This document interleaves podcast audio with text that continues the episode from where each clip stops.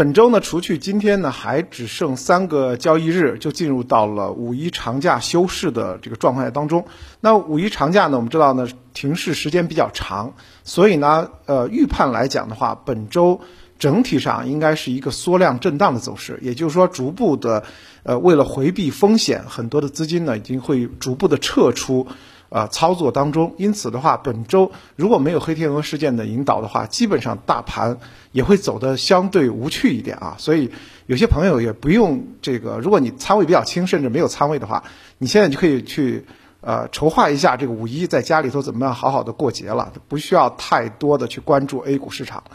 那么在 A 股市场自身的运行当中呢，由于呢呃我们目前仍然是在两会期间，所以呢。政策面也不太会有这个呃非常大的政策的出台，对于 A 股的影响来讲，主要还是在一外盘走的稳健不稳健啊，有没有这个大的上下的波动？第二就是我们正在进行的年报和一季报有没有黑天鹅或者是白马股的影响？那么这两个因素呢，其实对呃节前的 A 股的影响可能更大一点。那么首先说第一个。呃，刚刚开盘的欧洲三大指数呢，都有百分之二左右的涨幅。那么我们也看到相关的新闻，欧洲的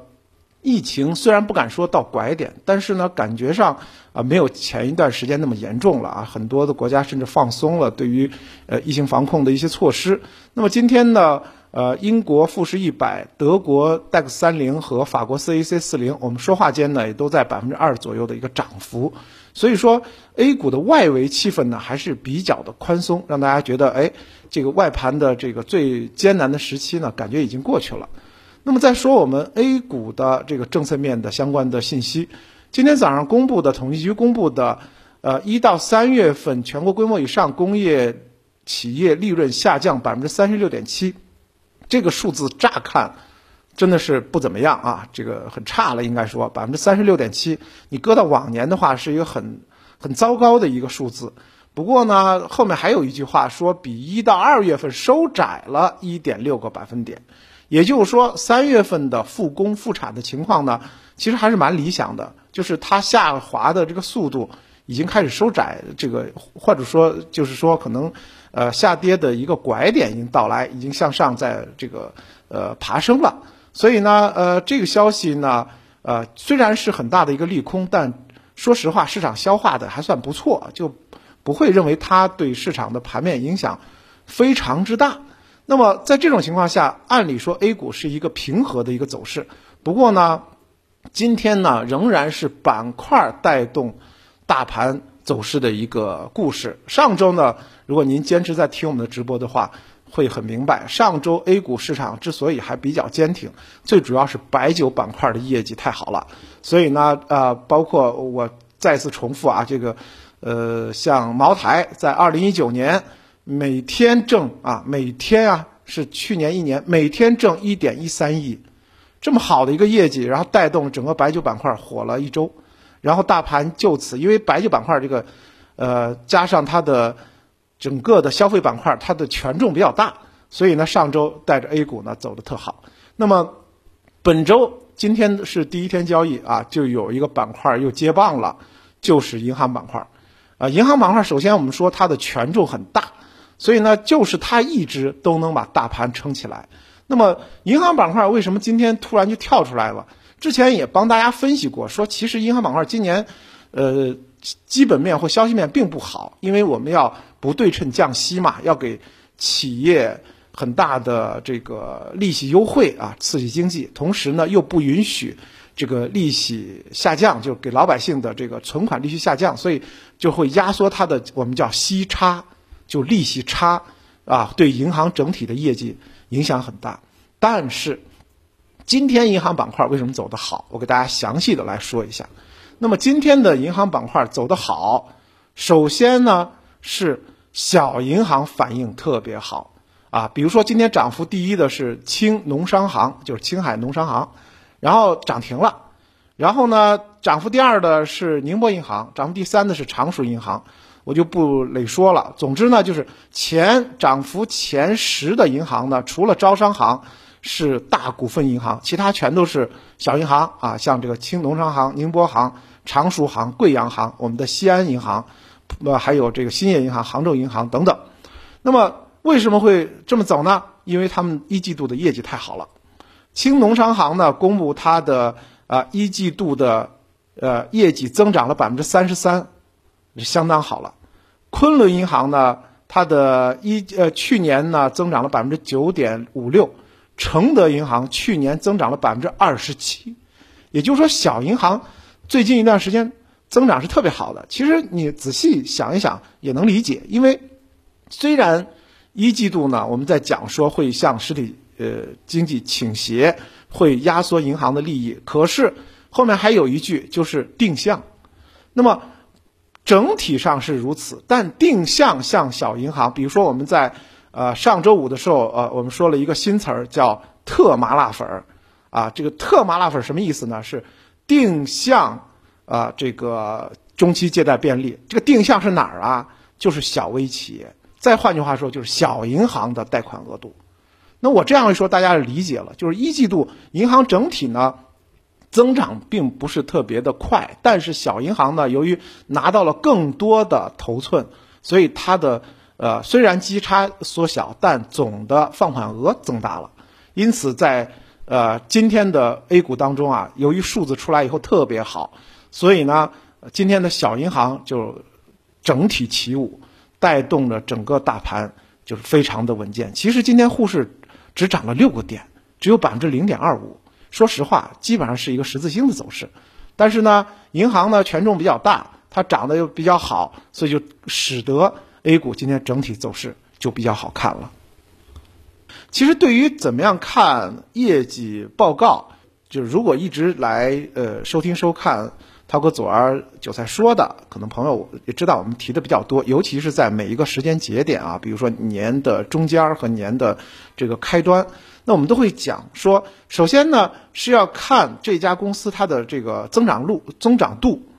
那么其次要看它的增长的项目，第三，如果它没有增长的话，那要看它负值出现的年份，我们来一个一个说。那么首先呢是它的增长度，那么呃最。典型的一个例子是这个格力，其实格力电器呢，它是正的一个增长，但是呢，由于它在呃今年一季度呢，它整体的这个我们也能想象，你说一季度本来就是这个装空调的淡季，再加上这个疫情，很多呃电就是这个家电厂商根本就进不了小区啊。我其实已经也碰到这个问题，我本来想给我的一个度假房啊买一个空呃这个冰箱，但是。我绝无可能把一个冰箱从小区门口自己扛到家里头去，但是呢，这个送货商也进不来，所以呢就作罢，就是就是我我过了一个没有冰箱的冬天。那么就是这样的一个举例啊，就是就比较能理解格力电器今年一季度为什么走的不好。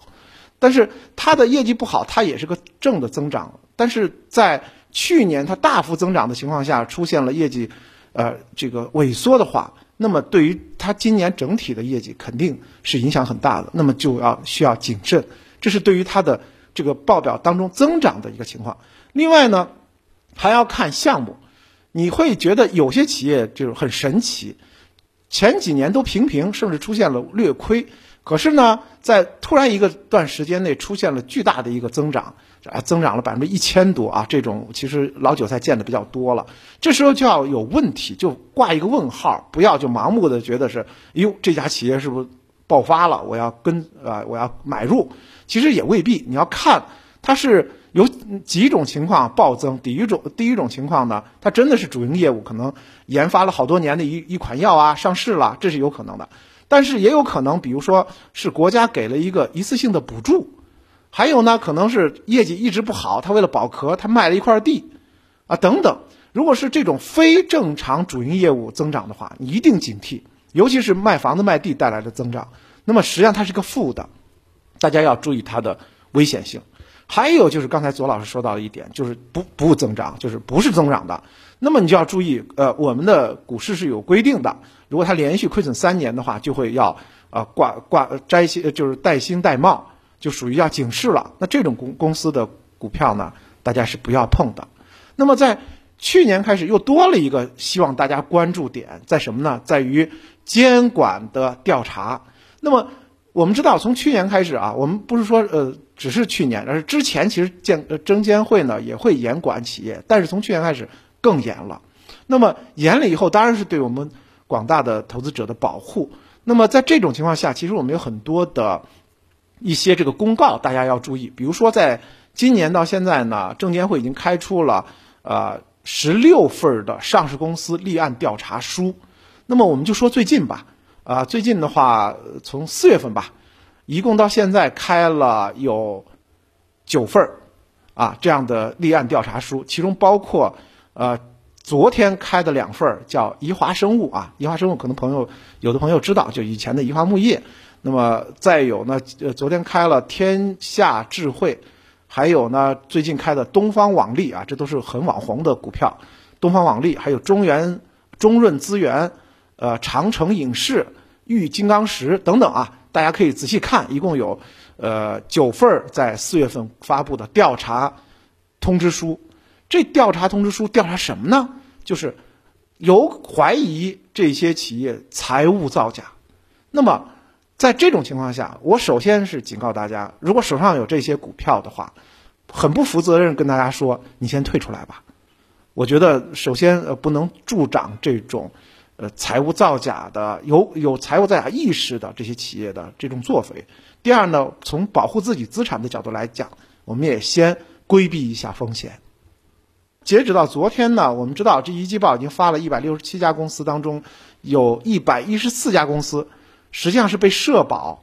给入注资了。所以我们看地方债找不着你的这个线索的话，我们看看社保基金它买了什么公司，可能对大家的这个找股的思路可能更加的明确一点。我们知道社保资金呢，它作为国家的这个资金平台，它有几个特点，比如规模特别大，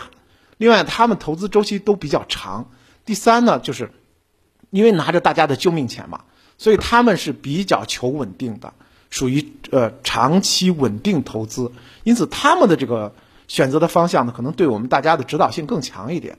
那么从已经公布了的，我们是逆向来推这个的，就是有一百一十四家上市公司被社保在一季度增持了或者新进了。那么这一百一十四家都是什么公司呢？大家可以去通过季报去找。另外呢，我们先来说一下这个方向，大家可以明确一下。明确的讲是说，在一季度的时候，社保基金的投资方向是所谓的新基建啊，这是真的是这样的。包括智能制造、无人配送、在线医疗、医疗保健等新兴产业和新制造，是社保基金在一季度走的比较多，就买入比较多的板块和个股。那么，与其我们找这个地方平台这个下的钱下到哪儿了，还不如说找这个社保资金去买谁了啊？社保基金买谁了，可能可能对 A 股当中的个股对应度更强一点。